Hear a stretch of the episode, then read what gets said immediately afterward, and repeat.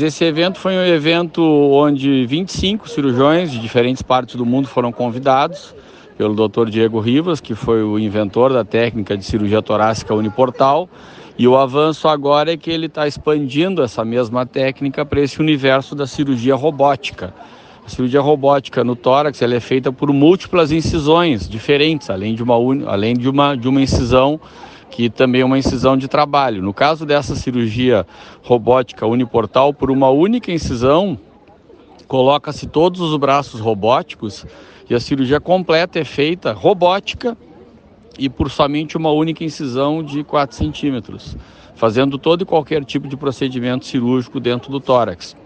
É mais um passo das inovações que ele inventou, porque ele é o inventor da técnica uniportal e agora agregando a ela a questão da técnica robótica, que no futuro vai ser a técnica que vai dominar esses procedimentos, seja pela, pela possibilidade de transmissão de dados, e eventualmente uma cirurgia remota, em casos assim onde isso poderá ser desenvolvido no futuro, e que hoje em dia está sendo cada vez mais utilizada nos diferentes centros de cirurgia do mundo. Tá, Paulinho? Um abraço.